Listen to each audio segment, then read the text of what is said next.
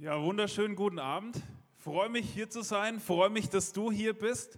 Freue mich, dass du vielleicht auch im Internet bist ähm, und äh, bei diesem Abend dabei bist. Und ich freue mich, dass wir ein bisschen äh, Zeit zusammen verbringen können mit einem wichtigen Thema und äh, auch äh, mit einem spannenden Thema, wie ich meinen würde. Und ganz am Anfang möchte ich euch mal ein was einfach teilen. Und zwar ähm, bin ich verheiratet mit, mit Anne seit so bald acht Jahren. Und äh, wir haben echt ein großes Problem, so ein richtiges Eheproblem, würde ich sagen. Und zwar, ähm, ja, also das ist schon echt eine Herausforderung, weil wir oft, äh, weil wir schon mehrere Stunden auf dem Sofa verbracht haben, um dieses Problem zu lösen. Und weil wir echt oft einfach nicht ähm, weiterkommen bei diesem Problem. Und zwar ist es dieses Problem, welchen Film wir schauen. Wir, wir kommen da oft einfach nicht auf einen gemeinsamen Nenner, weil ich bin eher so der Typ, äh, Thriller und Anne ist eher so der Typ, sie mag auch Thriller, aber sie träumt dann schlechte Sachen, deswegen sie mag mehr Kitsch. Und deswegen, weil ich so ein toller Ehemann bin, habe ich oft nachgegeben und in, letzter, äh, in den letzten Jahren alle Filme von Selbst ist die Braut bis Das Leuchten der Stille wie ein einziger Tag, The Notebook, was auch immer, Nicholas Sparks, you name it, ich habe es bestimmt schon gesehen ähm, und bis zum Horizont und noch viel weiter, den habe ich mir, glaube ich, selber ausgedacht. Aber wahrscheinlich gibt es irgendeinen Film, der genauso heißt, weil die heißen ja alle irgendwie so. Und deswegen kenne ich mich ziemlich aus, äh, was so die Relationship Goals in Hollywood sind, so ungefähr, oder ich meine das, äh, mich da auszukennen. Und zwar äh, ist es ja immer alles so, so wunderschön in diesen Filmen. So sogar die traurigen Sachen sind so schön irgendwie, weil die Sonne geht gerade unter und es regnet so ein bisschen und es ist einfach so schön alles. Und es scheint irgendwie so dieses, dieses, dieses Ziel in diesen Filmen zu sein, dass endlich die Sonne untergeht und der Regen anfängt und man dann tanzen kann im Regen bei Sonnenuntergang und später geht man dann ins Bett oder so. Das sind, das sind so die, die Relationship Goals in diesen, in diesen ähm, Filmen. Und das Problem ist irgendwie, und ich habe mich das schon oft gefragt, warum das so ist. Wenn die Arbeit anfängt, hören die Filme auf. Habt ihr das schon mal gemerkt? Also äh, dann, wenn, wenn die eigentliche Beziehungsarbeit losgeht, sind die Filme meistens vorbei. Und wenn der Film vorbei ist, ist das, was, im, was in dem Film so als ideal dargestellt wird, in dem, was bei mir im Wohnzimmer real ist, irgendwie, das, da ist so eine große Lücke, weil ich laufe dann so durch mein Wohnzimmer und da stehen, liegen gammliche Kindersocken rum und ich denke mir, warum geht jetzt gerade nicht die Sonne runter und es regnet nicht und ich könnte im Regen tanzen? Dann wären die Socken nicht, dann müsste ich die vielleicht auch gar nicht aufräumen. Also so äh, erleben wir das, glaube ich, irgendwie alle, dass da so Relationship Goals irgendwie rumwabbern und wir sind irgendwie da beeinflusst von solchen Relationship Goals. Und ähm, dann gibt es auch noch Hashtags, äh, Hashtag Relationship Goals oder Relationship Goal und wahrscheinlich habt ihr auch alle schon mal irgendwie äh, Fotos gesehen. Ich habe euch mal ein paar mitgebracht. Ich finde ja schon immer relativ spektakulär, muss ich sagen. Also wenn ich zu meiner Frau sagen würde, komm, ich halte dich mal an so eine Klippe, und wenn du runterfällst, bist du tot. Wenn nicht, dann haben wir wenigstens ein gutes Bild. Und wenn du tot bist, haben wir auch ein gutes Bild. Ähm, und dann muss man ja auch immer noch jemanden finden, der die Fotos macht. Oder dieses andere Bild ähm, mit, mit diesen Rosen, die da aus dem Regenschirm fallen oder was für ein Schirm das ist. Ja, kann man mal machen, so einfach so ein, ich stelle mir dann so die Idee vor, komm, wir füllen mal so einen Schirm voll mit Rosenblättern und dann gehen wir irgendwo hin, du ziehst so ein weißes Kleid und ich mache den Schirm auf und dann muss man ja noch den Kameramann oder Frau instructen und sagen, und in dem Moment, wo ich den Schirm aufmache, drückst du voll drauf und, und dann haben wir so ein nices Bild oder so. Also, oder das andere ist bestimmt auch so ein Screenshot aus so einem Nicholas Sparks Film, die natürlich Gegenlicht, es schneit, aber es, ihnen ist nicht kalt ähm, und sie tanzen und es ist einfach nur schön. Ja, das sind die Relationship Goals halt, ne? Äh, und ich glaube, irgendwie haben wir, wenn wir ehrlich sind, schon auch irgendwie Relationship Goals, die davon beeinflusst sind. Und wir, wir, das schwirrt auch irgendwie in unserem Denken äh, manchmal rum. Ich weiß nicht, was du als ein Relationship Goal irgendwie bezeichnen würdest, ganz unabhängig von deinem Beziehungsstatus. Auch die Message heute Abend ist ganz unabhängig von Beziehungsstatus. Ähm, vielleicht ist ein Relationship Goal einfach nicht alleine sein. Vielleicht ist es auch, ein paar bessere Insta-Posts machen zu können. So einfach ein paar so schöne Gegenlichtbilder mit Regen und Sonne und Sonnenuntergang natürlich. Oder vielleicht ist es auch äh, das Relationship Goal schlechthin die Hochzeit, weil dann könntest du endlich mal alles, was in diesem Pinterest-Album abgespeichert ist, umsetzen.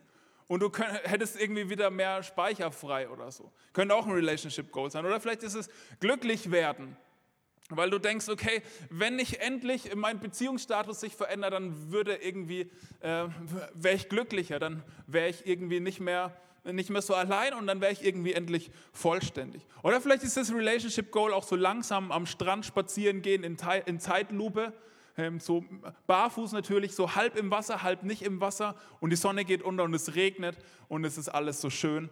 Oder vielleicht ist es das Relationship Goal auch ähm, diese Familie, diese Familie, die haben alle was Weißes an, die haben alle blonde Haare, die haben alle Zähne, die noch weißer sind als die weißen T-Shirts, die sie anhaben. Und die sind in so einem Bett und die lächeln alle so. Und die sind alle so weiß und so blond und so schön einfach.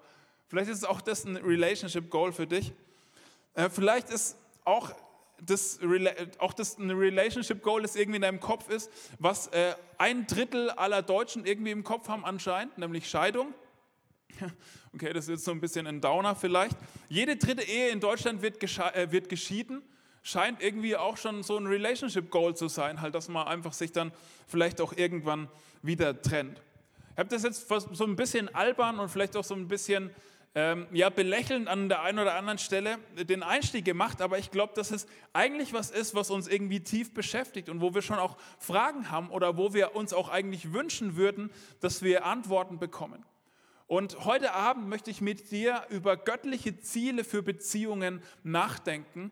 Und ähm, das ist komplett unabhängig von deinem Beziehungsstatus. Wenn du Single bist, macht es Sinn, sich, sich Gedanken darüber zu machen, was könnte denn ein Goal sein, irgendwie, wenn ich dann mal irgendwie. Wenn du in der Beziehung bist, sowieso, und wenn du verheiratet bist, ist es auch noch nicht zu spät. Also deswegen ist es ein Thema, was jeden von uns irgendwie betrifft. Und als ich mit Siki vorher drüber geredet habe, irgendwie, was ihm wichtig ist, ähm, euch, dass ich euch heute Abend mitgebe, hat er gemeint, es wäre cool, irgendwie so eine göttliche Vision für Ehe ähm, zu bekommen. Und ich äh, wünsche mir echt, dass die Bibeltexte, die wir anschauen, heute Abend, dass uns das hilft, so, so diese, dieses göttliche Relationship Goal ähm, zu erspüren und eine Idee davon zu bekommen, was das mit unserem Leben machen könnte, mit Beziehungen machen könnte und auch unseren Vorstellungen von Beziehungen machen könnte. Und ich glaube, das ist relevant, egal ob du dich heute Abend als Christ bezeichnest oder ob du vielleicht ähm, hier im Raum bist oder vielleicht auch äh, am Livestream und du mit Gott und Glaube gar nichts am Hut hast. Diese göttlichen Beziehungsideen, die können jede Beziehung revolutionieren. Und deswegen ist es für jeden von uns relevant. Das Gute ist, äh, Jesus äh, hat auch über Relationship Goals gesprochen. Ähm, das entdeckt man vielleicht nicht unbedingt gleich, aber wir wollen als erstes mal in den Bibeltext einsteigen, wo Jesus im Gespräch ist mit Menschen über Relationship Goals. Und das Setting ist folgendes: Wir steigen in den Text ein aus äh, Markus Evangelium, das ist eigentlich eine zeitgenössische Biografie über das Leben von Jesus. Und ähm, wir, wir steigen da ein in das zehnte Kapitel und das Setting ist folgendes. Jesus ist unterwegs, er ist am Jordan. Das ist die Gegend, wo vorher Johannes der Täufer, ähm, das war so ein Prophet zur damaligen Zeit, äh, getauft hat. Und Johannes der Täufer wurde umgebracht, weil er die Ehe äh, und die ähm, Ehescheidung auch von, von König Herodes ähm, äh, kritisiert hat. Und ähm, also es geht gleich irgendwie um dieses Thema. Er hat die Relationship Goals von einem Machthaber der damaligen Zeit kritisiert und ist dafür einen Kopf kürzer gegangen. Also das ist so das Setting, wo wir uns gerade befinden. Und dann steigen wir mal ein in Vers 2. Einige Pharisäer kamen zu Jesus und fragten ihn, ist es einem Mann erlaubt, sich von seiner Frau zu scheiden? Sie wollten ihm damit eine Falle stellen. Die Pharisäer, ich nenne die immer so die Paragraphen-Stasi des ersten Jahrhunderts, waren Menschen, die äh, auf eine ganz verrückte Art und Weise und auf eine ganz ähm, äh, penible Art und Weise Glaube äh, durch Einhalten von religiösen und moralischen Regeln äh, gelebt und definiert haben. Und sie versuchen, Jesus eine Falle zu stellen mit einem äh, auch schon zur damaligen Zeit sehr umstrittenen Thema. Und eigentlich ist es für Jesus so, egal welche Antwort er gibt, irgendjemand von seinen Zuhörern wird sie missfallen und irgendjemand wird Jesus dafür haten. Und wenn es Instagram gegeben hätte, hätte er von irgendjemandem einen Shitstorm bekommen für seine Antwort. Ähm, es gab damals schon einfach ganz unterschiedliche Denkschulen zu diesem Thema. Und er wusste, Jesus wusste, egal wie ich antworte, ich werde von irgendjemand äh, Feuer kriegen für meine Antwort. Es war nicht nur so ein Fettnäpfchen, was die Pharisäer ihm da aufgebaut haben, sondern eher so eine Fettbadewanne. Und Jesus ist kurz davor, da äh, sich reinzuschmeißen. Aber Jesus ist äh, ziemlich clever, ist ja auch der Sohn Gottes Und ähm, er, er gibt immer Antworten, die so um diese Fettbadewannen sich rum manövrieren. Vers 3. Was für eine Vorschrift hat euch Mose gegeben? fragte Jesus zurück.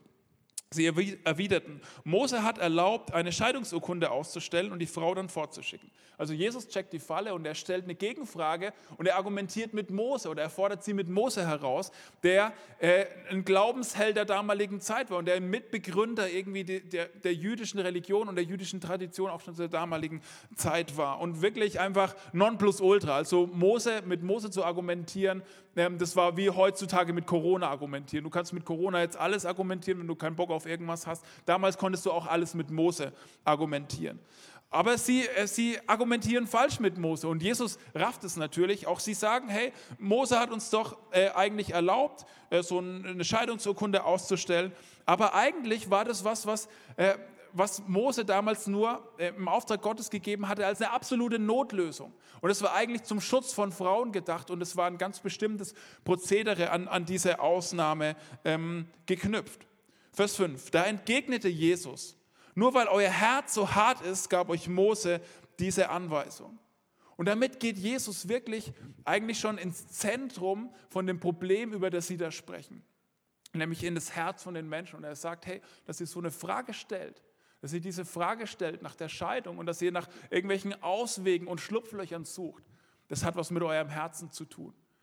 Und das, der Grund, warum ihr diese Frage stellt, ist, dass euer Herz hart ist dass mit eurem Herzen was nicht stimmt, dass euer Herz nicht, nicht in Ordnung ist. Und mit Herzenshärte meint Jesus die Unfähigkeit der Leute der damaligen Zeit. Klammer auf, auch unsere Unfähigkeit, dass unsere Herzen sich synchronisieren können mit den Herzensideen Gottes, die er hat für unser Leben. Dass unsere Herzen wie so einen Synchronisationsfehler haben, dass wir das nicht hinkriegen und nicht verstehen können, dass das, was Gott über das Leben denkt, über Beziehungen denkt, dass das das Beste ist, was uns passieren kann. Und, und er macht deutlich, dass, dass, dass dass Gott diese Idee, diese Ausnahme, über die Sie sprechen, nur gegeben hat, weil äh, auch der Plan Gottes mit Israel als, so ein Prototyp des neuen Menschseins, der, der einfach nicht funktioniert hat und der auch da ähm, so, so Schlupflöcher und, und Notlösungen gebraucht hat. Und damit macht er deutlich, hey, es, es, es, das Problem liegt nicht in dem göttlichen Ideal, sondern das Problem liegt in der Unfähigkeit unserer Herzen in der Härte unserer Herzen, in der Unfähigkeit unserer Herzen, diese göttlichen Ideen wahrzunehmen und diese göttlichen Prinzipien zu leben. Und irgendwie impliziert Jesus damit schon, er, er schließt damit schon ein, dass es ja auch irgendwie möglich sein muss, am Herzen verändert zu werden, irgendwie ein, ein aufgeweichtes, ein weicheres Herz zu bekommen. Und Jesus spult so ein bisschen zurück. Er geht mit ihnen zurück an den Anfang. Vers 6. Am Anfang jedoch, bei der Schöpfung, hat Gott die Menschen als Mann und Frau erschaffen. Deshalb wird ein Mann, und er zitiert, deshalb wird ein Mann seinen Vater und seine Mutter verlassen und sich mit seiner Frau verbinden. Und die zwei werden ein Leib sein. Sie sind also nicht mehr zwei, sondern sie sind ein Leib. Jesus geht ähm, zurück in den Bericht aus Genesis, 1. Mose, und er geht mit den Leuten an den Anfang. Und es ist wie, als würde er gerne ihr Denken über Beziehungen ihre Relationship Goals so auf Anfang setzen, auf Null setzen und mit ihnen wie von vorne anfangen. Und er macht damit deutlich, hey, Ehe ist keine Arbeitsbeziehung oder so eine Kooperation oder so eine irgendwie so eine vertragliche Transaktion, die man irgendwie eingeht, sondern es ist eine Art neues Menschsein. Bei, bei der Eheschließung entsteht eine Art neues Menschsein. Die, die göttliche Beziehungsmathematik oder die göttliche Ehemathematik ist 1 plus 1 ist eins. Also Jesus sagt, zwei Menschen kommen zusammen und aus diesen beiden Menschen wird ein neuer Mensch, ein neues Menschsein. Und die Worte, die da verwendet werden im, im Hebräischen, die, das sind Worte, die was von Kleben haben, von, von so einem Aneinanderkleben, das du nicht mehr auseinandernehmen kannst, von einem völligen Einswerden mit Körper und Seele. Und, und er spricht davon, von so, einem, von so einer Art ein Fleischprinzip, sodass du, dass du durch diese Eheverbindung wie ein einzelner neuer Mensch bist. Wie, wie so eine, eine Verbindung, die, die eigentlich untrennbar ist. Und das ist auch das Fazit von Jesus, Vers 9. Darum, was Gott zusammengefügt hat, soll der Mensch nicht trennen. Das ist das Fazit von Jesus zu dieser Diskussion. Und er hat es geschafft, nicht in diese Fettbadewanne reinzufallen, weil er mit Mose gekommen ist und weil er mit den Leuten ganz zurück an den Anfang gegangen ist. Und was Jesus sagt ist, du kannst nicht entzweien, was Gott eins gemacht hat. Du kannst nicht entzweien, was Gott eins gemacht hat. Was Gott zusammengefügt hat, soll der Mensch nicht scheiden. Und die Leute, die, die Pharisäer, die zu Jesus gekommen sind, stellen die Frage, ist es erlaubt, dass ich meine Frau wegschicken kann? Und Jesus stellt eigentlich mit seiner Aussage die Gegenfrage, ist es überhaupt möglich, dass man diese Verbindung wieder trennen kann? Ist es überhaupt möglich? Und vielleicht denkst du dir jetzt auch, ja Jesus, was ist, was ist mit dir los? Äh, auch so eine Pauschalaussage irgendwie. Ne? Also Jesus, so eine bisschen differenzierte Darstellung der Sachverhalte wäre vielleicht schon auch nützlich gewesen für den einen oder anderen im Raum. Ähm, du weißt ja gar nicht die Geschichte von X oder Y, was die schon erlebt haben und überhaupt. Es gibt Differenzierungen, zum Beispiel in Matthäus 19 oder auch in 1. Korinther 7 wirst du Differenzierungen zu dieser Frage finden.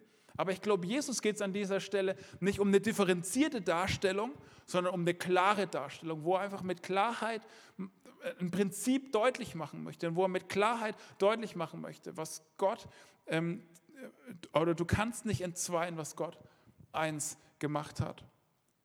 Und vielleicht fragst du dich auch, warum ist es Gott so wichtig? An einer anderen Stelle in Maleachi kann man lesen, dass, dass Gott sagt, ich hasse die Scheidung. Ich denke, ja, ist ja schon ein bisschen, bisschen starker Ausdruck, ne? hassen. Ist auch ein bisschen freundlicher sagen können. Auch ein bisschen differenzierter wäre an der Stelle auch nicht schlecht gewesen. Warum ist Gott es so wichtig? Warum pocht Jesus da so drauf? Warum sagt er nicht, aber es gibt folgende Fußnoten? Warum pocht er da so drauf? Und wenn er da schon so drauf pocht, wie soll das denn gehen? Wie soll das, wie soll das möglich sein? Und ich möchte jetzt mit euch noch in einen anderen Text aus dem zweiten Teil der Bibel, aus dem Epheserbrief eintauchen, wo wir so ein bisschen eine Ahnung davon bekommen, warum das Gott so wichtig ist und gleichzeitig auch, wie das gehen kann und wie Gott sich das vorstellt, dass es funktionieren könnte. Weil aus Gottes Sicht, das merken wir gleich, ist Ehe kein Vertrag, kein Papier, sondern was viel Größeres und was viel viel Tieferes. Und wir steigen ein äh, in Epheser 5 und ähm, ich möchte als erstes irgendwie euch die Überschrift von diesem Abschnitt lesen. Das ist der Vers 21. Ordnet euch einander unter, so ehrt ihr Christus. Es ist ein, ein Text im, im, Epheserbrief, ein Brief, den äh, Paulus eine, eine frühe Kirche geschrieben hat. Und dieser, dieser Vers, den ich gerade vorgelesen habe, der Vers 21, ist wie eine Überschrift über einen Abschnitt, wo er einfach über Beziehungen spricht, über unterschiedliche Beziehungen, auch zwischen Eltern und Kindern, auch, ähm, sagen wir mal, in, in unsere Zeit übertragen, Arbeitsplatzbeziehungen. Und das ist so die Überschrift. Ordnet euch einander unter, so ehrt ihr Christus. Also das ist so ein, ein göttlicher Grundsatz für Be Beziehungen. Also Beziehungen funktionieren, wenn ich mich zurücknehme und meine eigenen Bedürfnisse und Interessen den Bedürfnissen von einer anderen Person unterordne. Und im besten Fall diese Person genau das Gleiche tut. Und es wie so ein Wettbewerb der Unterordnung wird. Also ich, äh, wir immer versuchen in, in einer Beziehung, egal in was für einer Art von Beziehung jetzt, ähm, einfach den anderen zu überbieten in Unterordnung. Und dann, äh, wenn man das zu Ende denkt, merkt man, keiner wird zu kurz kommen. Und gleichzeitig, Paulus bringt es in seiner Überschrift, in seinem zusammenfassenden Statement für diesen Abschnitt so, so ehrt ihr Christus. Ordnet euch einander unter und dann wird es irgendwie auf Jesus zeigen. Dann wird es irgendwie äh, Jesus ehren, auf Jesus zeigen, deutlich machen, dass da jemand ist, der es möglich macht, auf so eine Art und Weise überhaupt Beziehung zu leben weil es eigentlich total konträr ist zu der Art und Weise, wie wir über Beziehungen nachdenken und wie wir auch geprägt werden, was unser Denken über Beziehungen betrifft. Und dann sagt er einige Dinge über, äh, wie das in der Ehebeziehung aussehen kann zwischen Mann und Frau. Das kannst du dir mal durchlesen, ist ähm, relativ herausfordernd. Und dann fasst er das zusammen mit dem gleichen Zitat, das Jesus gerade auch schon gebracht hat, in Vers 31. Darum wird ein Mann seinen Vater und seine Mutter verlassen und sich mit seiner Frau verbinden und die zwei werden völlig eins sein. Soweit haben wir das gerade schon gelesen, also dieses neue Menschsein, diese neue Einheit. Und dann sagt er folgendes, Vers 32, darin liegt ein tiefes Geheimnis. Ich beziehe es auf Christus und die Gemeinde. Paulus zitiert die gleiche Stelle wie Jesus und dann sagt er, das ist ein, ein, ein großes Geheimnis. Äh, hier wird es mit tiefes Geheimnis übersetzt, andere übersetzen mit großes Geheimnis. Und was da steht, es ist ein mega Mysterium. Also äh, Paulus findet, es ist abgefahren, das zu verstehen, dass Beziehung zwischen Mann und Frau möglich wird und was da passiert bei dieser Eheschließung, bei diesem Bund vor Gott, das ist für ihn ein, abgefahrenes Geheimnis. Und dann gibt er uns eine Deutung und einen Bezug, der uns deutlich macht und wo wir einen Schlüssel für finden können, warum Jesus das so wichtig ist und auch wie das überhaupt gelingen kann. Paulus sagt, er deutet es auf Christus und die Gemeinde. Und damit sagt er, die Ehe soll ein Bild davon zeichnen, wie die Beziehung von Jesus zur Gemeinde, zur Kirche aussieht. Wie ist die Beziehung von Jesus zur Gemeinde, zur, zur Gemeinde, zu den Menschen, die er erlöst hat, äh, geprägt? Was, was kennzeichnet diese Beziehung?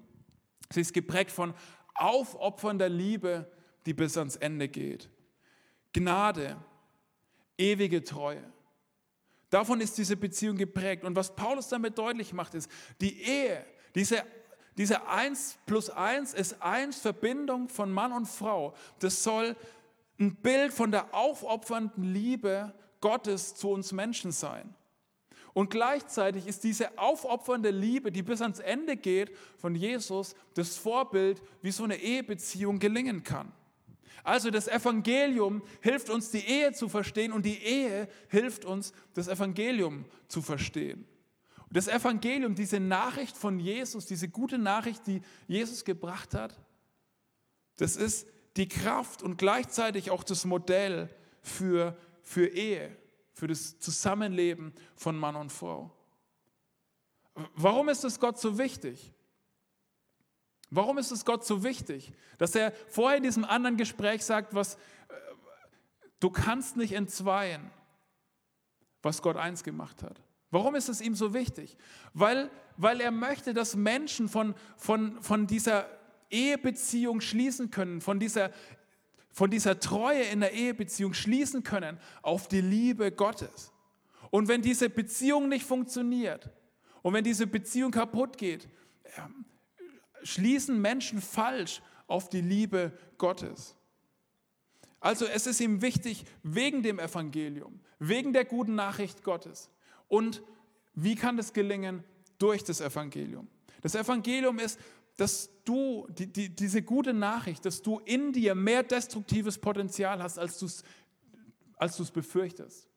Und gleichzeitig bist du in Jesus geliebter, als du es jemals gehofft hast. Und wenn dieses Evangelium deine Ehe prägt, eine Ehe prägt, dann weiß ich, ich bin angenommen. Ich bin angenommen, bedingungslos, für immer. Genauso wie ich bei diesem Jesus angenommen bin, bedingungslos, für immer. Also ich, ich kann in so einer Ehebeziehung, wenn das Evangelium diese Ehebeziehung prägt, leben mit so einer Sicherheit, dass ich weiß, dass ich angenommen bin, bedingungslos für immer. Und ich nehme meinen Partner an, bedingungslos für immer. Nochmal, das Evangelium hilft uns, die Ehe zu verstehen und die Ehe hilft uns, das Evangelium zu verstehen. Also dann weiß ich, dass ich, dass, dass in mir und in meinem Partner auch mehr destruktives Potenzial schlummert, als ich es mir vorstellen kann, als ich befürchte. Und gleichzeitig weiß ich, weil ich von Jesus trotzdem unendlich geliebt bin, kann ich auch meinen Partner genauso annehmen, lieben, unendlich für immer. Weil ich von Jesus geliebt bin, weil wir von Jesus geliebt sind, können wir genau so annehmen und so lieben. Und weißt du, in, in der Ehebeziehung, ich habe es vorhin gesagt, ich bin knapp oder bald acht Jahre verheiratet, da, da spürt man das. Ich weiß von meiner Frau, dass ich Fehler machen kann, dass ich sie nerven kann, dass ich sie schlecht behandeln kann und sie liebt mich immer noch. Weißt du, das ist Gnade. Das ist dieses, dieses Gefühl, das, das, das Gnade auslöst. Dass ich weiß, da ist jemand, der kennt mich besser als jeder andere Mensch auf der Welt. In meinen Herausforderungen, in meinen Tiefs, in den nervigsten Momenten, mit Schwächen. Und diese Person liebt mich trotzdem und liebt mich immer weiter und hört nicht auf. Und ich kann Fehler machen und sie nimmt mich an, wie ich bin. Wenn das passiert, dann fängt, dann fängt deine Beziehung an, Gottes Gnade, Gottes Gnade zu repräsentieren, abzubilden, zu zeichnen. Ein Bild von Gottes Gnade zu malen, das fassbar, das erlebbar, das spürbar wird. Warum?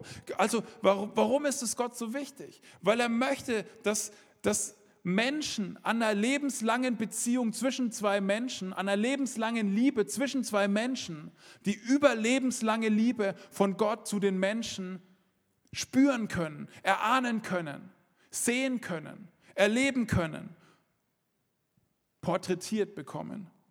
Also, Jesus geht tiefer. Jesus geht tiefer als irgendwelche oberflächlichen Relationship Goals. Das Evangelium geht tiefer als diese Relationship Goals. Weißt du, es geht Gott nicht in erster Linie um oberflächlich glücksstrotzende Beziehungen, sondern es geht ihm um in der Tiefe des Evangeliums oder in der Tiefe vom Evangelium strotzende Beziehungen.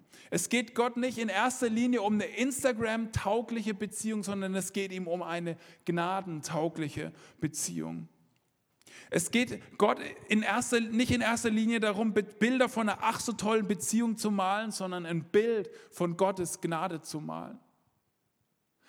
Es geht Gott nicht in erster Linie darum, Bilder zu produzieren, Träume zu produzieren, Kinder zu produzieren, Glück zu produzieren, sondern es geht ihm darum, Gnade zu porträtieren. Also Gottes Relationship Goal ist nicht Glück produzieren, sondern Gnade porträtieren. Gottes Relationship Goal ist nicht Glück produzieren, sondern Gnade porträtieren.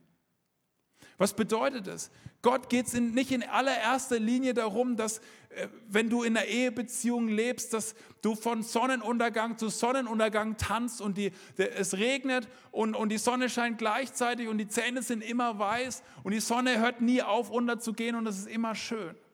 Sondern es geht ihm in erster Linie darum, dass an dieser Ehebeziehung was von Gottes Wesen spürbar, erahnbar, erlebbar wird, dass diese, Göttli diese Gnade Gottes an der lebenslangen Liebe von zwei Menschen spürbar wird. Und wir wie so ein Bild gemalt bekommen, wie so ein Porträt gemalt bekommen von der überlebenslangen Liebe Gottes zu uns Menschen. Und weißt du, der Trick ist, wenn du eine Ehe lebst, in der Gnade porträtiert wird, dann wird auch Glück produziert. Und nicht Instagram-Glück in erster Linie, aber tiefes Glück, tiefe Erfüllung, tiefes Erfülltsein. Und das ist ja eigentlich das, was wir wirklich ähm, unter Glück verstehen.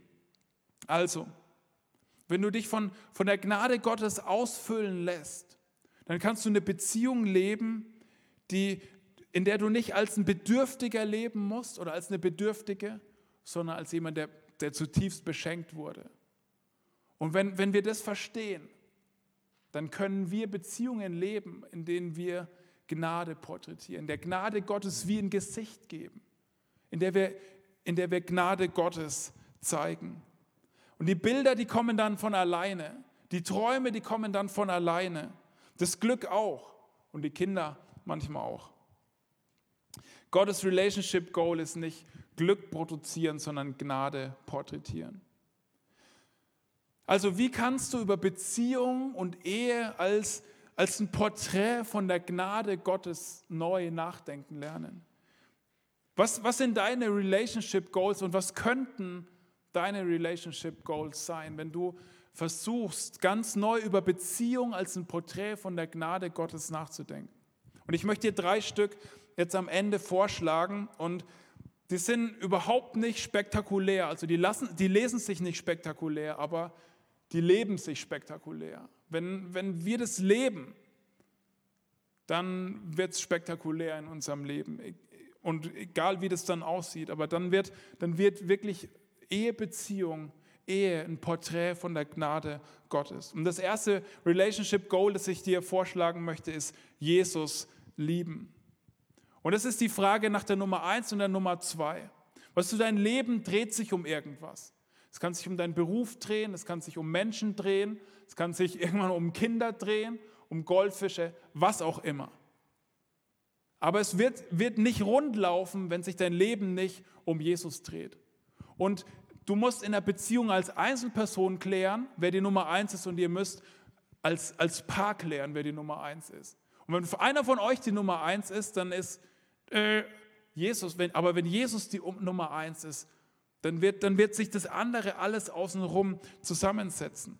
Also, es ist wirklich ein Unterschied, ob ich Christ bin und verheiratet bin und irgendwie so eine christliche Ehe lebe und die ist halt, ja, man hat halt auch irgendwie kirchlich geheiratet, in Anführungszeichen, sondern ob ich ein Jesus-Nachfolger bin und mein Leben dreht sich um Jesus und Jesus ist die Nummer eins in meinem Leben, das macht wirklich einen Unterschied.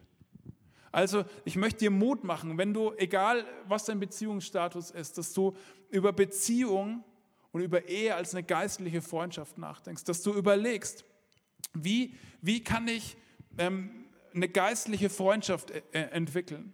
Ich glaube, oft sind uns Romantik und äh, bestimmtes Lookbook, das jemand erfüllen muss, ähm, und sind uns wichtiger als eine, eine geistliche Freundschaft, dass wir mit jemandem so eine Herz-zu-Herz-Beziehung leben können, in der Jesus der Mittelpunkt ist. Also, ähm, ich möchte dir Mut machen, dass du alleine für dich Jesus liebst mit allem, was du hast. Und dass, ihr als, dass du als Paar ähm, und die Beziehung komplett auf Jesus ausrichtest. Und was ist eine kleine Übung, wo man das praktizieren kann und wo man das üben kann? Gemeinsam beten. Von Anfang an gemeinsam beten. Immer wieder Punkte schaffen, wo man gemeinsam betet. Und das muss nicht lang sein, es kann kurz sein, aber gemeinsam beten. Oder dass du dir die Frage stellst, bringe ich den anderen näher zu Jesus? Bringe ich den anderen oder die andere näher zu Jesus?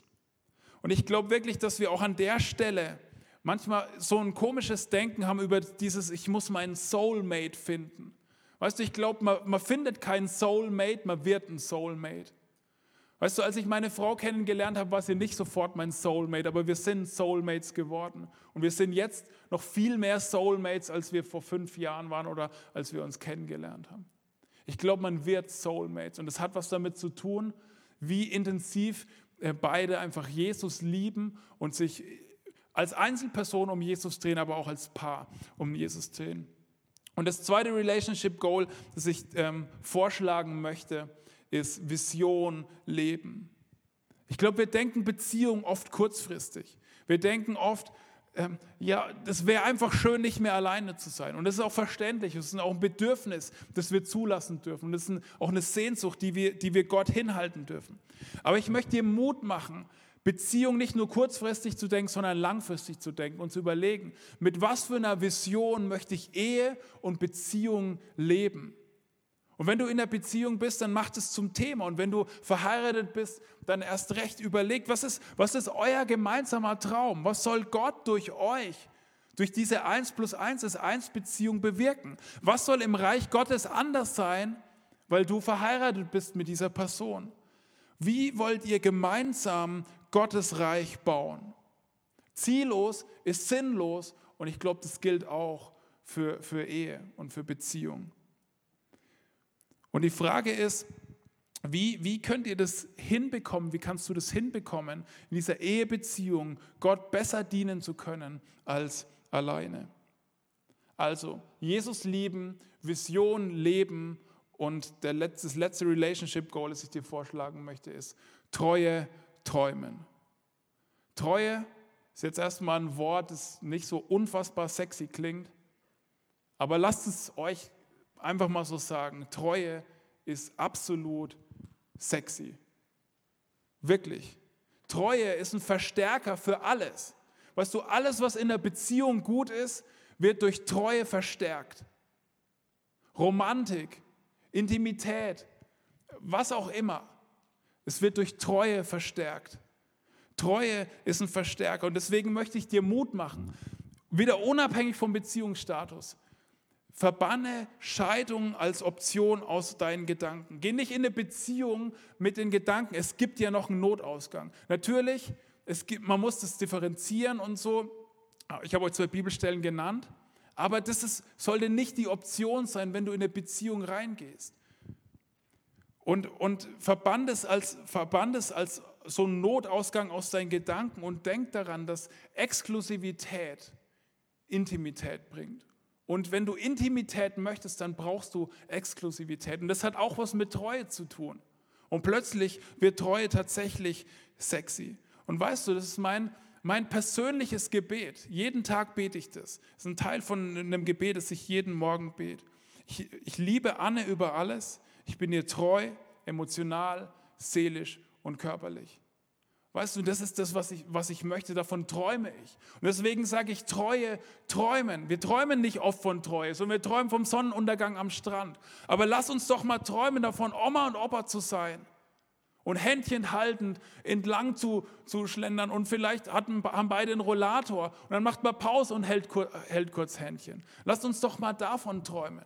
Weißt du, immer wenn ich irgendwie in der Nachbarschaft so richtig alte Leute Händchen halten laufen sehe, dann denke ich mir Relationship Goals. Das möchte ich. Ich möchte meiner Frau treu sein und, und ich möchte mit ihr runzelig und schrumpelig zusammen werden. Warum? Weil dadurch, durch diese Treue, durch unsere lebenslange Treue, durch diese lebenslange Liebe, Gottes überlebenslange Liebe sichtbar, spürbar und erlebbar wird und ein Porträt von dieser Liebe gezeichnet wird. Und was kann euch helfen, äh, Treue zu träumen? Bereitet euch auf, die, auf eine Ehe vor.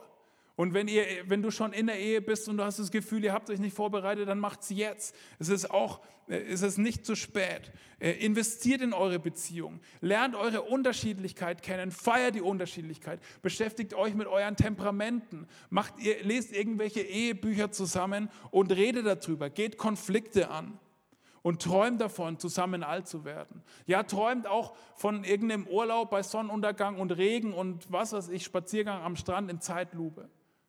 Darf man auch. Aber träum davon, gemeinsam alt zu werden.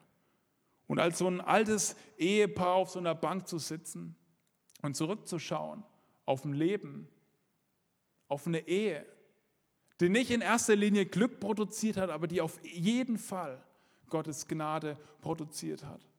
Und ich glaube, daraus kommt wirkliches Glück.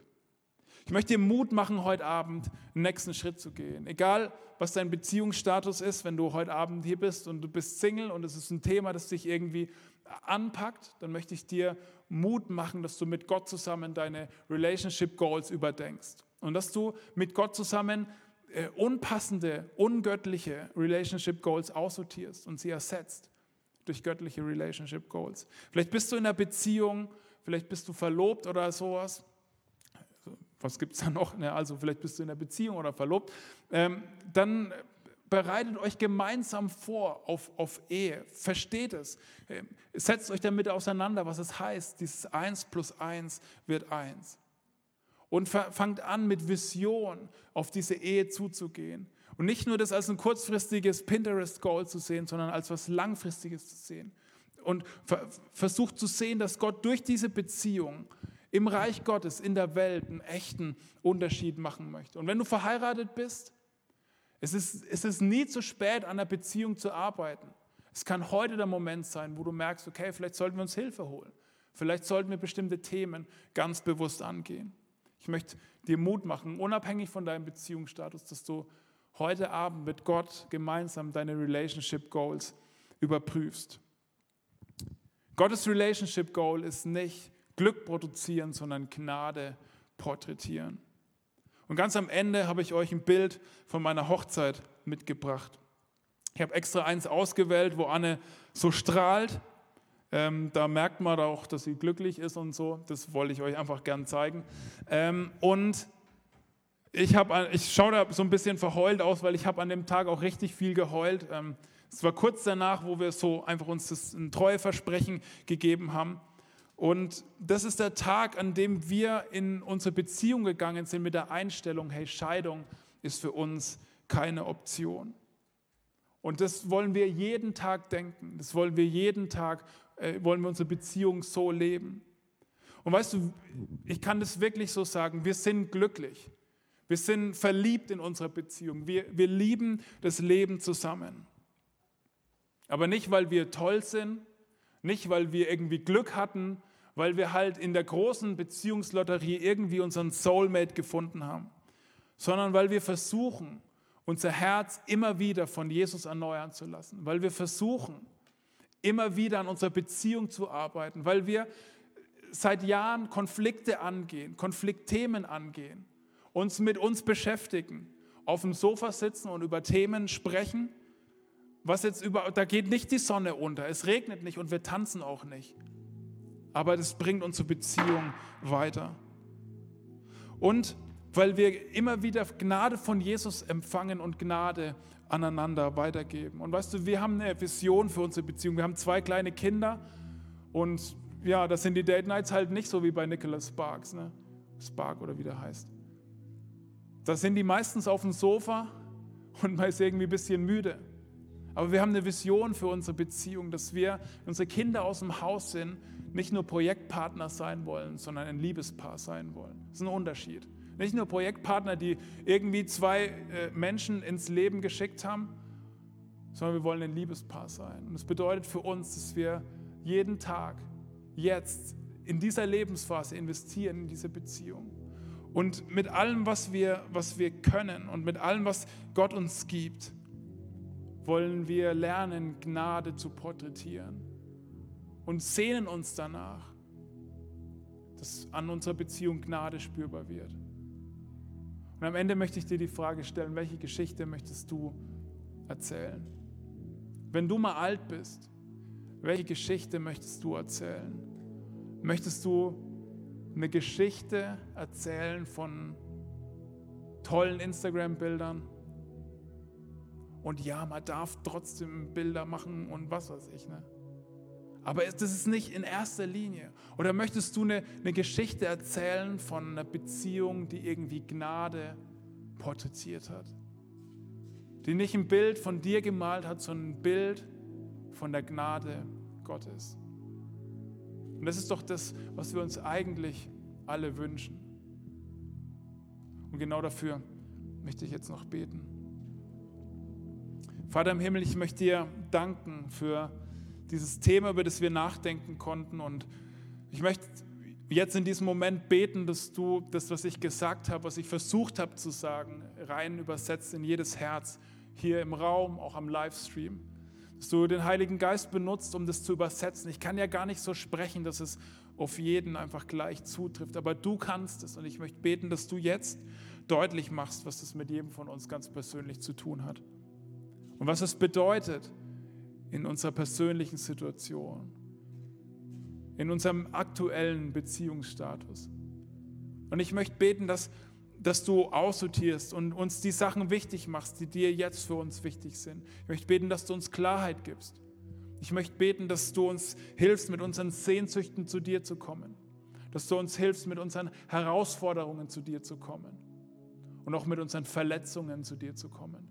Danke, dass, dass dass Gnade bedeutet, dass ich heute neu anfangen kann. Und ich möchte beten, dass du uns hilfst, auszusortieren, unsere Relationship Goals mit dir zusammen auszusortieren. Und ich möchte beten, dass du uns erneuerst und dass du uns führst und dass wir das erleben dürfen. Ich möchte beten, dass du uns das schenkst, dass wir am Ende von unserem Leben zurückschauen können. Und egal, was, was passiert ist, egal, welche Tiefs da waren, welche Hochs da waren, dass wir sehen können, okay, Gott hat mit seiner Gnade gewirkt und mein Leben